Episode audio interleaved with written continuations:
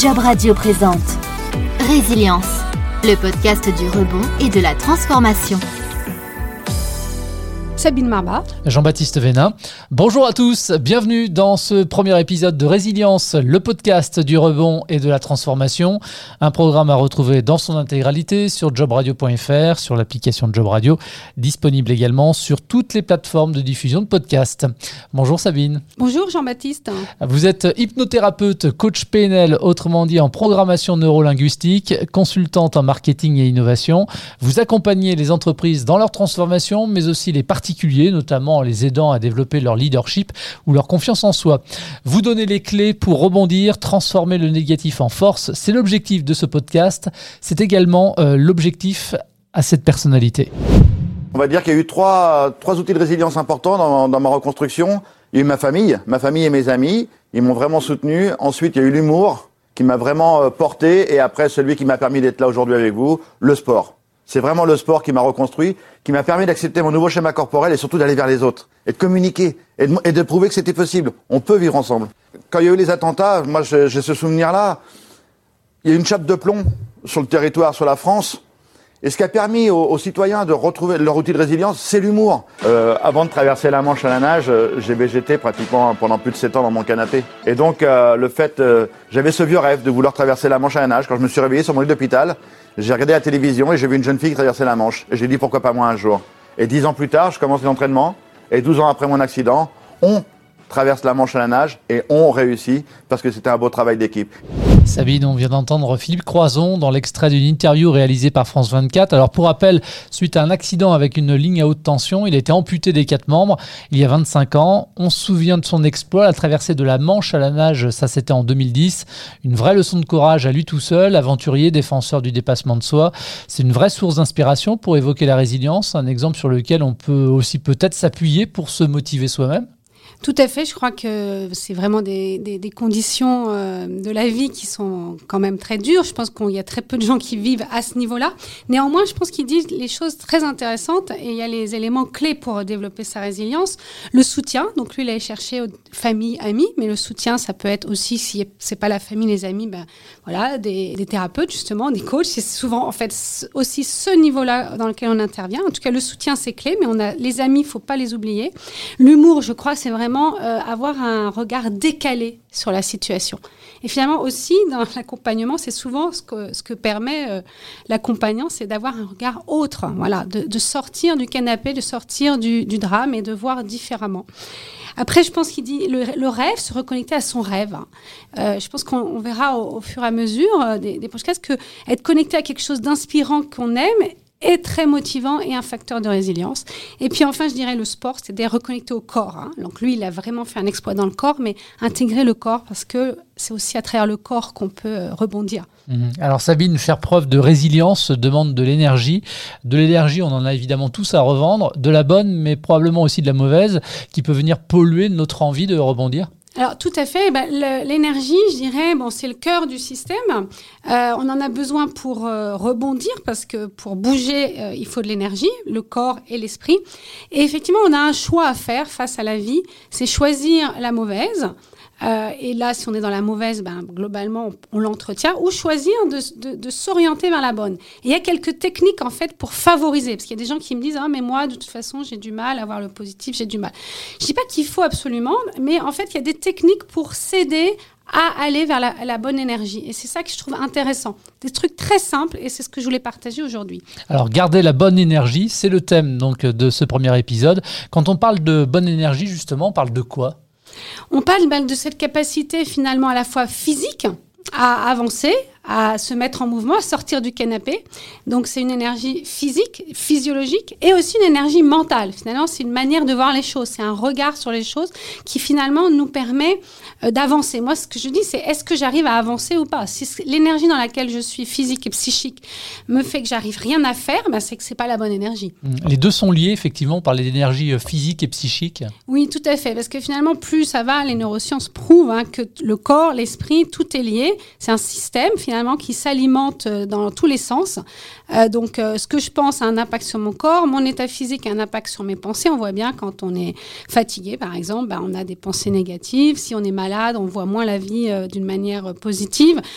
Donc, et finalement, dans l'autre sens aussi, si je vois les choses négatives, ben, je commence physiquement à me rabougrir et je vais finir par rester sur mon canapé. Mmh. Donc, en fait, les deux sont vraiment liés et on peut rentrer soit par la tête et le psychisme, soit par le corps. Et c'est- les deux finalement euh, qui sont intéressants. Alors, si on parle des besoins physiques, euh, donc euh, on va les remplir ces besoins en s'occupant naturellement de son corps. Voilà, la première chose, on le lit partout, moi je ne vais pas faire euh, des heures là-dessus, c'est effectivement bien manger, bien boire et bien dormir. Euh, je dirais qu'on le voit partout. Euh, moi j'ai- j'aime accentuer parce que manger et boire, bon chacun euh, fait comme il veut. Je dirais dormir parce qu'on l'entend partout, on a perdu tous deux heures de sommeil, on le lit à cause d'une suractivité écran, une sur hyperactivité dans tous les domaines. Moi j'ai beaucoup de gens qui viennent me voir qui sont vraiment fatigués et quand ils me parlent de leur week-end, de leurs vacances, finalement, c'est presque des vacances ou des week-ends encore plus fatigants que leur semaine, alors que ça doit être un moment pour se poser, se ressourcer et dormir. Et effectivement, on peut rien faire si on ne dort pas. Donc, je dirais que c'est le premier truc. Chacun dort en fonction de ses besoins, Euh, mais euh, c'est vraiment le premier niveau si vraiment on veut avoir une bonne énergie. Alors, chacun dort en fonction de ses besoins. Je rebondis par rapport à ce que vous venez de dire. Donc, ça veut dire qu'on n'est pas là pour préconiser euh, tant d'heures de, sommeil. euh, non. Non, non, je pense que vraiment, alors on lit plein de choses dans la presse. Euh, moi, mon grand principe, parce que je pense qu'une des bases finalement pour être bien dans la vie, c'est quand même de s'écouter. Donc aussi de faire des tests avec soi-même. Finalement, on sait très bien que finalement, quelquefois, au bout d'un certain temps, si on dort trop tard, ou si on dort trop tôt, ou si on dort que 7 heures, ou, c'est pas suffisant, en tout cas sur la durée. Je pense que c'est vraiment cette écoute en fonction des besoins. Peut-être pendant certaines périodes, on peut moins dormir et peut-être que pendant d'autres, on va avoir besoin de plus dormir. Donc, c'est être à l'écoute finalement de son corps et de son besoin physiologique. Mhm. Sabine, on va parler maintenant des neurotransmetteurs pour avancer. euh, on le dit tous, hein, une voiture a besoin de carburant, euh, c'est son énergie. Euh, le carburant pour nous, êtres humains, ça va être quoi? Alors pour nous, ben, finalement, la biochimie hein, du corps montre que le corps a besoin et sécrète un certain nombre de neurotransmetteurs. Donc ces neurotransmetteurs sont finalement le carburant qui fait que on va avoir cette énergie. Alors on parle de dopamine, sérotonine, ocytocine, endomorphine. On, on parle de plus en plus des hormones du bonheur entre guillemets. Et donc je trouve que c'est très intéressant de l'intégrer parce qu'il y a des techniques finalement pour euh, les euh, faire se euh, sécréter dans notre corps. Et ces, ces, ces moyens-là, d'utiliser finalement la biochimie avec notre cerveau pour euh, obtenir ce qu'on veut, c'est ce que je trouve intéressant dans ce qu'ont prouvé les neurosciences de plus en plus. Quoi. Et qu'est-ce qui va finalement activer euh, chez l'être humain ces neurotransmetteurs Une activité physique, par exemple? exactement, il y a plein de choses, et notamment euh, l'activité physique. Donc, c'est pour ça que, par exemple, quand on est fatigué, si on a assez dormi, on dit que si, par exemple, vous avez une, un entretien dans 10 minutes, voilà, ou si vous avez une réunion importante et que vous êtes un peu down, hein, un peu en, en basse énergie, il faut mieux bouger que de faire même une sieste de 5 minutes. Parce que quand je bouge, il va y avoir un début de endomorphine, euh, dopamine. Bon, voilà. Donc normalement, s'il faut faire au bout de 20 minutes, on a vraiment totalement. Mais euh, déjà bouger 5 minutes, même en mettant une musique danser ou marcher ou aller à la machine à café avant la réunion, ça va déjà générer ces sécrétions qui mettent une énergie. Manger finalement sainement, bouger avec une activité physique et régulière, ce sont des messages, vous l'avez dit, qu'on entend régulièrement. On n'a rien inventé quand on dit ça. Pour autant, euh, le fait qu'on soit en bonne santé va euh, découler sur une énergie positive. Voilà. Et donc maintenant, la vraie question, c'est de le faire, vous savez. hein. Mm. Moi, c'est- tout, tout le grand sujet, c'est on sait plein de choses, mais maintenant, il suffit de le faire. Ah, il suffit pas de l'entendre ou de l'écouter, il faut, il faut, agir. le faire. Voilà, agir. Bon, et est-ce qu'on peut agir aussi dans la posture que l'on peut euh, donner, que l'on prend, que l'on s'impose? Est-ce que ça peut être aussi une clé de la confiance en soi? En quoi le fait finalement quelque part, par exemple, de me tenir droit en face de vous, va m'aider à avoir confiance en moi et donc me donner de l'énergie? Alors, quand on se tient euh, droit, donc vous pouvez faire l'exercice, hein, penser à quelque chose. Je fais faire l'exercice souvent euh, qu- quand j'interviens quelquefois coaching euh, de groupe. C'est vous fermez les yeux, vous pensez à quelque chose de négatif et vous allez vous relever, euh, vous tenir droit. On parle du centimètre. Hein, ou et, et- et globalement, ce qui va se passer, c'est que dans le corps, il y a l'énergie qui circule mieux et, et les pensées qui s'éclaircissent. C'est très bizarre. Faites vraiment l'exercice. Donc, il y a un impact du corps, vous voyez, sur mes pensées liées à la posture. On voit bien que, par exemple, bon, c'est une, boutade un peu, mais quand les singes, on dit dans un groupe alpha, là, ils se tiennent très droit et ils se tiennent droit pour avoir confiance, pour euh, voilà, en imposer. Donc souvent je dis aux gens, vous avez un entretien ou vous avez une grande réunion, bah, plutôt que de regarder votre téléphone en, allant à la réunion, à la tête baissée, regarder le ciel, vous serez déjà beaucoup plus dans la posture de confiance en soi. Il faut faire l'exercice physiologique pour le ressentir. Hein. Alors, donc la posture, se tenir droit par exemple, quelque chose d'important aussi, le, sourire aussi. Oui, le sourire, le sourire aussi génère une illumination de, des pensées, de, ça nettoie la tête.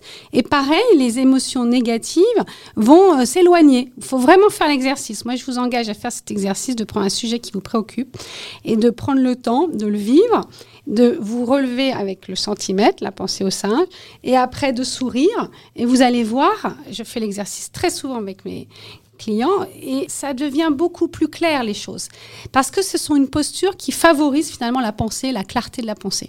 Alors vous faites et euh, l'énergie.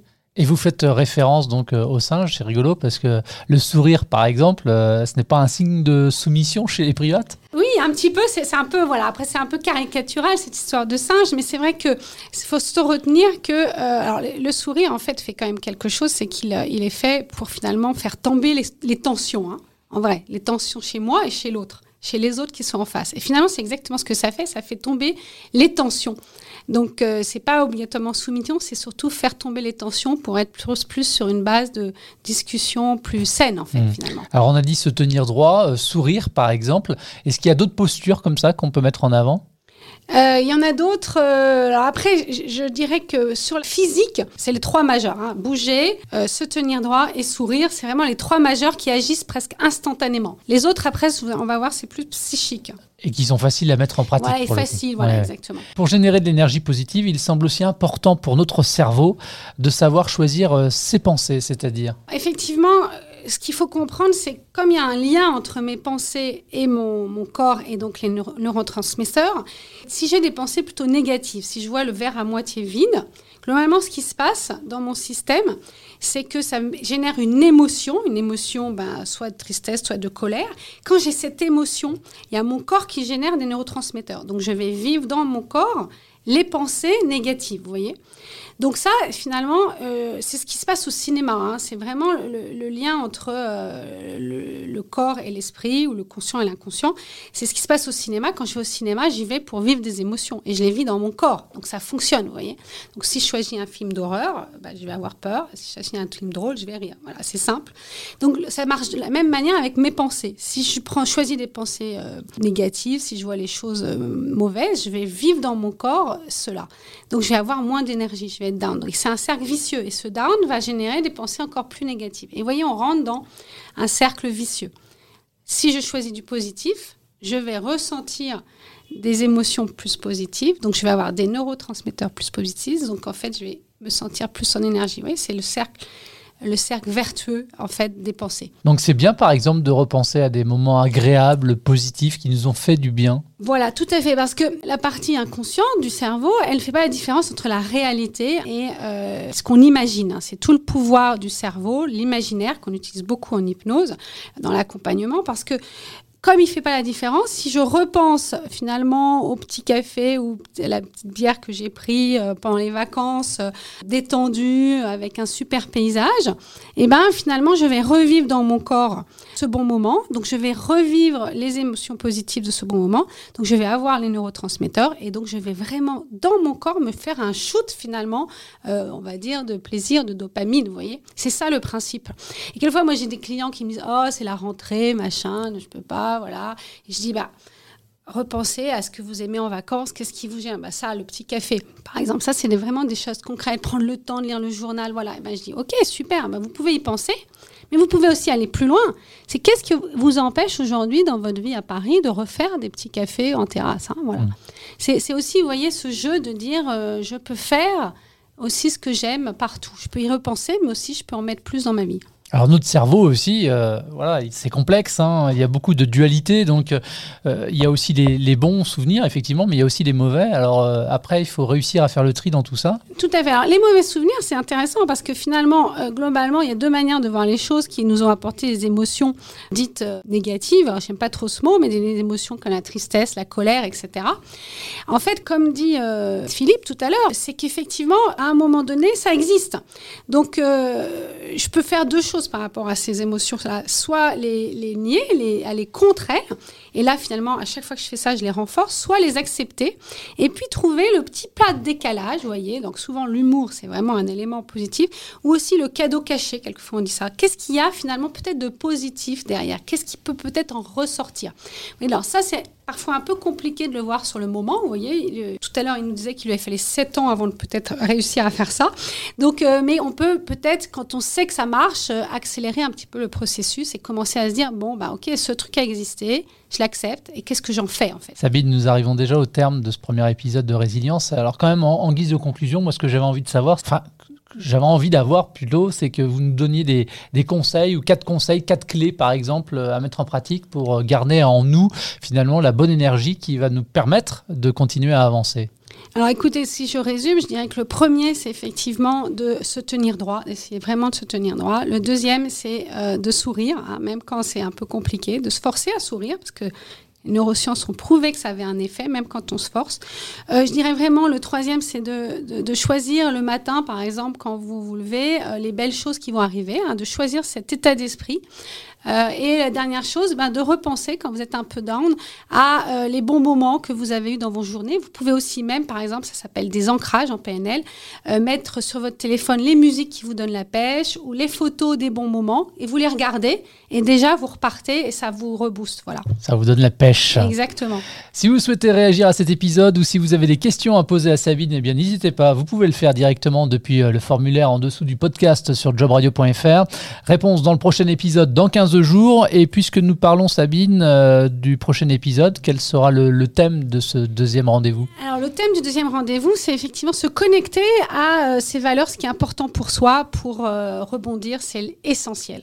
Eh bien, le rendez-vous est pris. Merci Sabine. Et puis, ravi encore une fois de partager avec vous cette nouvelle aventure. Merci. Au revoir. Ça s'appelle Résilience et c'est le podcast du rebond et de la transformation. Merci également à vous de votre fidélité à Job Radio et à ce nouveau rendez-vous. À très vite. Job Radio vous a présenté Résilience, le podcast du rebond et de la transformation.